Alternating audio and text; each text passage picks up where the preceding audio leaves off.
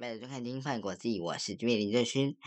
这是我们二零二四年第一集，二零二四年的第一集。我们想要先邀请你和我一起祈祷日本的灾情能够平安度过这次的难关哦。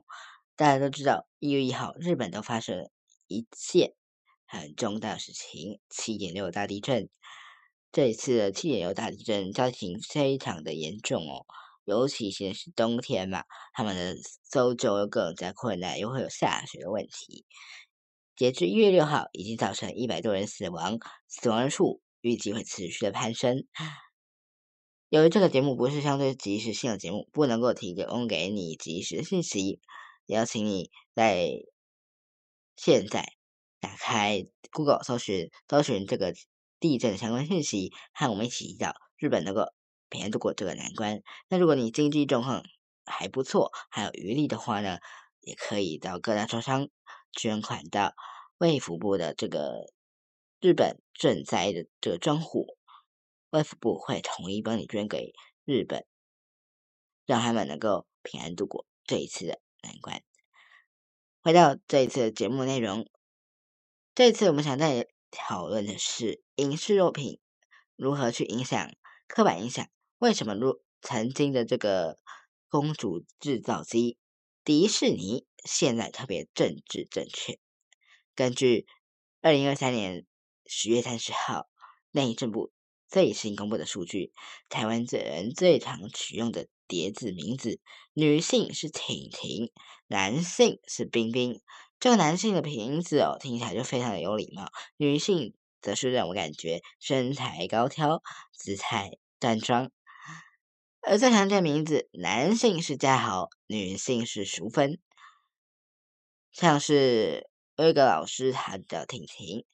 我的姑姑的上一个名字，在她的旧名出生名字就叫做淑芬。你可以看起来这个的比例是非常的高哦。那这些名字呢，都充满对孩子的想象及祝福，能够希望男士能够成为一个。顾家又不失豪气的大丈夫，女性则是要保持娴熟，同时要像鲜花一样芬芳，讨人喜欢。诶，等等，我是不是掉进了性别刻板印象了呢？电视电影是刻板印象的练修炼场，也是打破刻板印象的主战场。名字就这名字嘛，为什么要说人家刻板呢？不过，当我一说这些名字以及的他们代表意义的时候，你应该就已经很快察觉到了，这是一种刻板印象的一部分。因为我们的社会哦，已经成长到大家几乎都能够辨识出这些观念观念的程度了。但反过来说，你知道还有多少地方藏着没有被发现的性别刻板印象吗？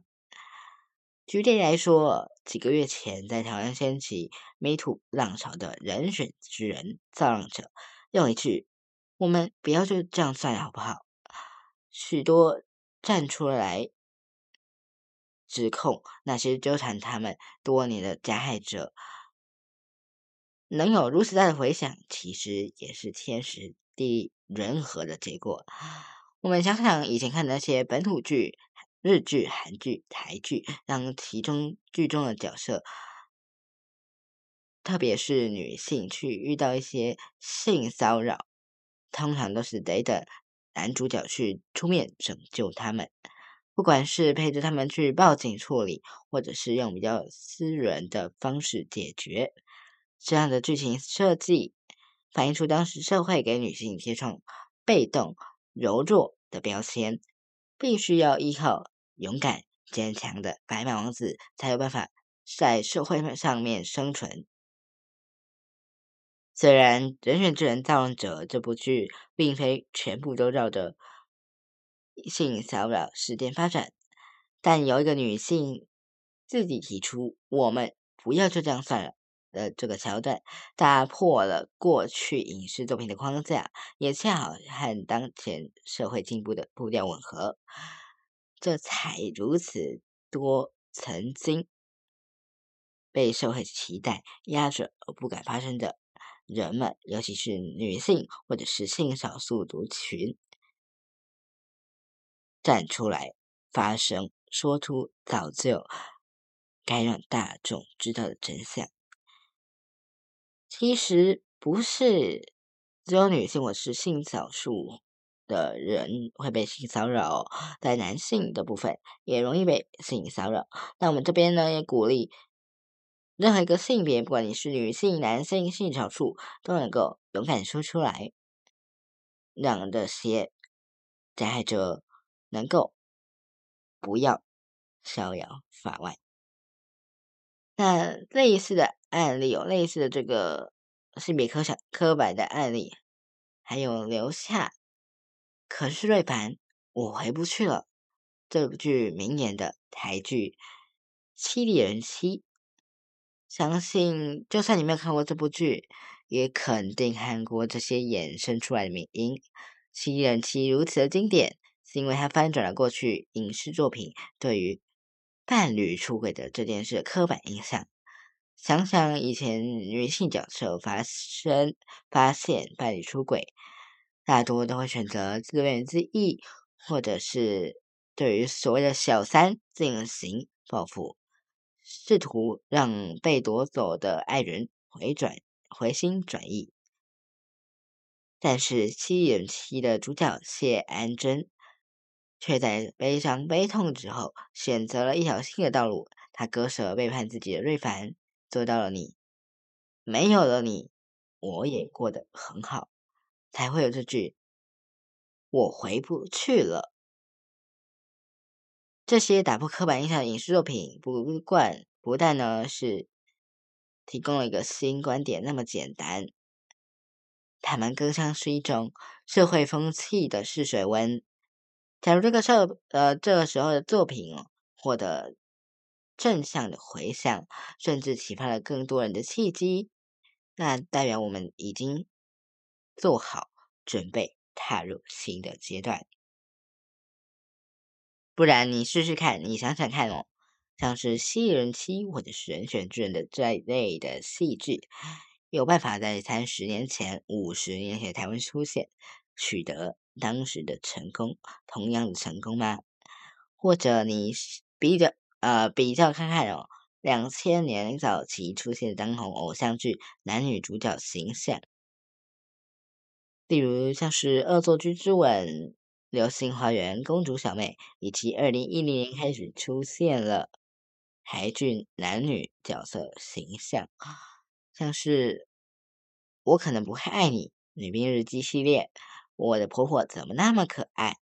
等等的戏剧，是不是比较起来就多出了很多的变化和多样性呢？从这个角度去看，一直在进步、向着更平等的社会的我们，其实是真的已经回不去了。不止制作品质持续提升，我们越来越重视剧中所传达的讯息。希望能够让影视作品不再是单纯的娱乐取向产品，也让我们的生活环境有所贡献。哎，靠影视改变社会，这个句这句话可不是嘴上说说的空头支票，你我都很熟悉的。一个影影视娱乐巨头已经开始开在开始在做了，而且做很多年。如果你脑中突然出现三个闪亮圈圈，恭喜你答对了。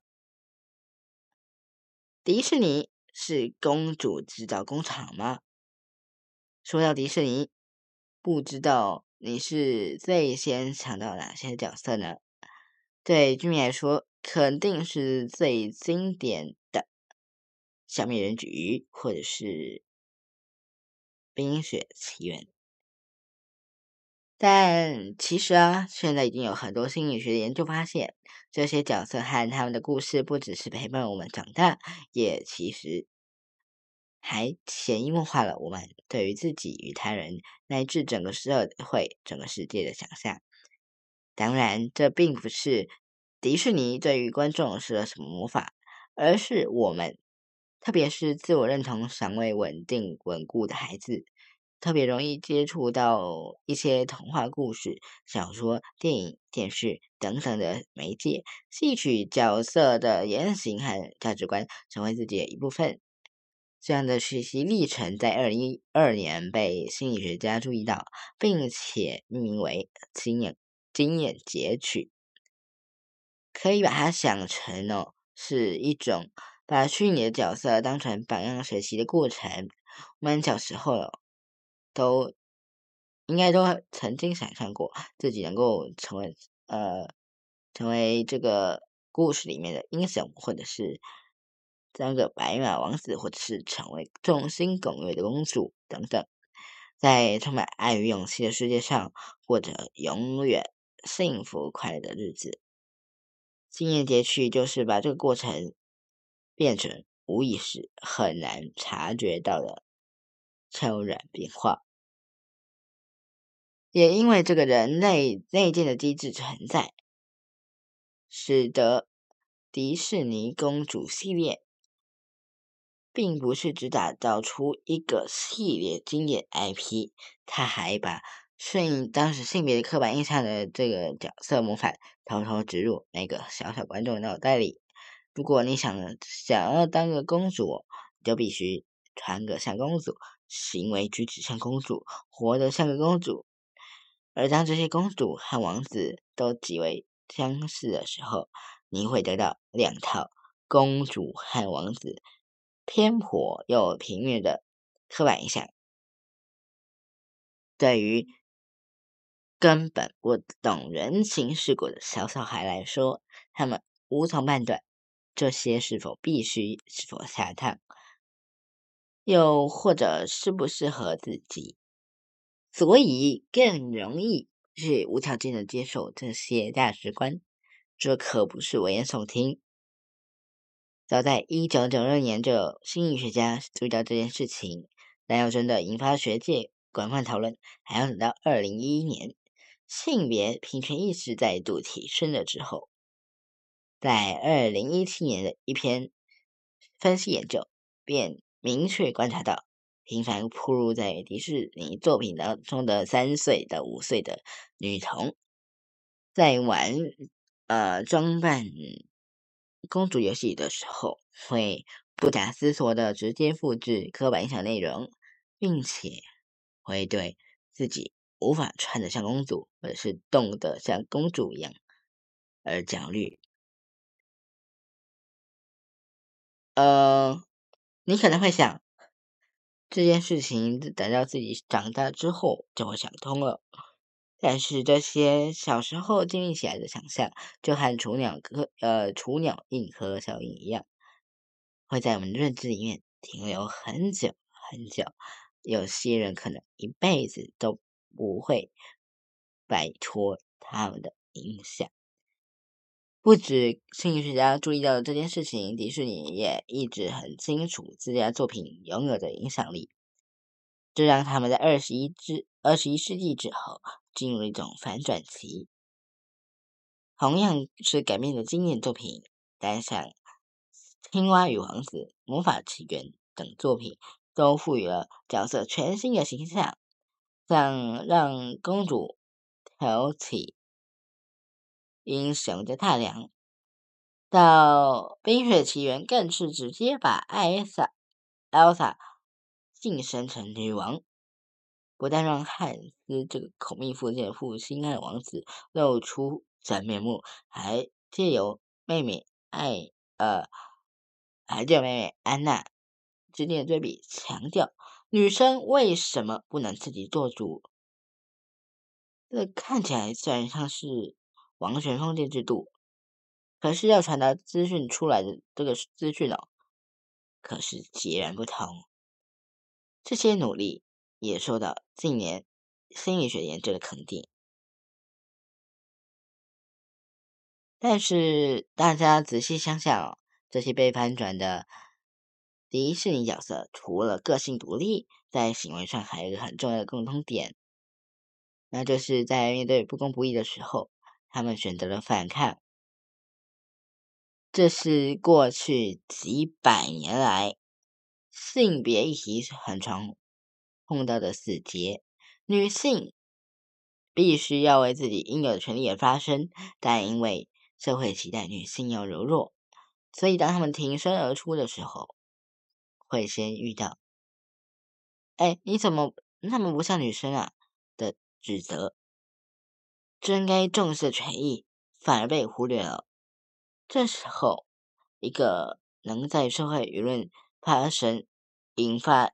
舆论、引发讨论、以身作则的榜样，就算是虚构的角色，也足以打破那条深埋在社会文化当中的无形界限。过去，迪士尼是公主制造厂、公主制造工厂、公主制造机，现在就是扭转了性别刻板印象。不可或缺的盟友之一呢，但是也有人想，迪士尼已经政治正确考过了过头了，反而破坏了我们童年的回忆，这又该如何去看待呢？矫枉过正的政治正确，莎士比亚在《哈姆雷特》上面写下了，请你你呃，请你善待这般的戏子伶人，不可怠慢。因为他这个时代的缩影，这句话其实到现在还是可以适用的。因为创作作品是人哦，创作作品的人是人，对，他是人，不管是什么东西呢，所以难免呢会把自己的经验或者是想象投射进去这个作品，而且除了了除了这个创作者自己的印象，作品呢。可能还是会受到呃市场牵制啊，就好比欧洲中世纪艺术作品会很浓厚的宗教色彩，或者是在台湾解严之后出现的乡土文学热潮，可以说是相辅相成的角色。但就像是二零呃，就像是二十世纪迪士尼迎合市场，却无意中成为了助长性别刻板印象的帮凶。很多东西都是过犹不及。一旦走向极端，都有可能引发出新的议题。相信大家就算再不关心，也可也一定会听过关于政治正确的讨论吧。但若我们只看一些较为极端或者是激烈的这个案例哦，很容易误解政治正确这个风气出现的本意。前面我们刚刚还有提到所谓的正呃所谓的这个性别刻板印象是。偏颇而扁平的框架，告诉你要成为他，就必须要符合这些条件。呃，打个比方，你喜欢吃瓦萨比吗？虽然是生鱼片的好朋友，但是假如你从小就被教育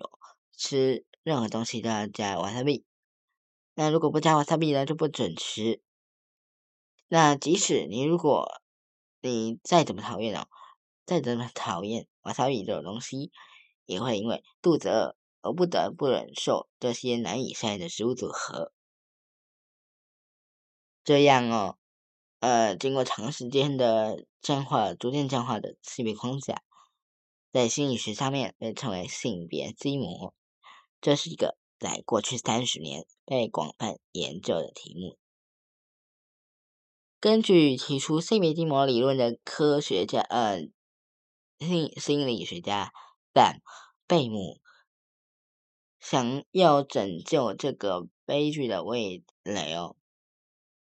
单纯跟你说，你可以不要加入瓦萨米，是不要用，而是没有用的，因为时间久了，你可能已经很习惯这个瓦萨比的味道，甚至不需要外力逼迫，你都不觉得这个搭配有什么问题，有什么奇怪的。你需要的其实是实际去感受没有瓦萨比的食物吃起来是什么味道，品尝过后原本食物的味道，那你呃你整个蜂蜜的经验就被打开了嘛？就算最后决定你还是喜欢瓦萨比，那也是自身的意愿选择。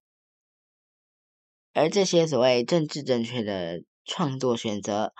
其实就是要提供给过去作品这里面的。欠缺的多样性以及社会期待以外的选择，像是刚拿下金钟女主角以及戏剧导演和戏剧节目奖的村里来个暴走女外科，便是让观众看见了不符合传统形象医传统医师形象，也能够当成当一个好医生的刘子旭医师。用一个超乎其、超乎社会期待的这个方式处理自己生活当中的议题。另外，像是接连刷新收华视收视纪录的呃《俗女养成记》，或者是十多年前的偶像剧《拜权女王》，都是用自己的方式回应女生年纪大身价成为她的这种歧视。让同样对于年龄有焦虑感的女性的，或者是男性性少数族群，看见选择，就算不回答标准答案，呃，标准答案，也能够找到幸福的可能。同样的，在呃，让女性在整个性少数，呃，在让女性担当整个族群，或者是少数群担当男过往有男性把持的英雄角色，也是在提供观众一个新的角色模板。例如啊，《哈利波特》里面最聪明、能力最强的，就不是预言学上唯一能与伏地魔对抗的哈利，而是麻瓜出身的。妙丽，先不说作者 J.K. 罗琳近年来与 LGBTQ 族群发生的争议，在二十一世纪初，那位愿意一一拳揍上马粪鼻子，永远是第一个闯出困境解法的年轻女巫，可是西方女性陪丽的重要代言人。也成为了许多年轻人、年轻女孩向往或者效仿的对象。或许不是每个影视作品都像《哈利波特》或者是迪士尼形塑出一整个时代的社会风气，又或者像《人或选之人》这样引发前所未有的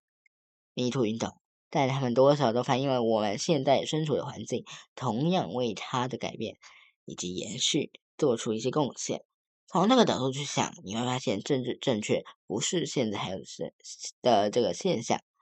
而是从古至今一直都有的正呃创作取向。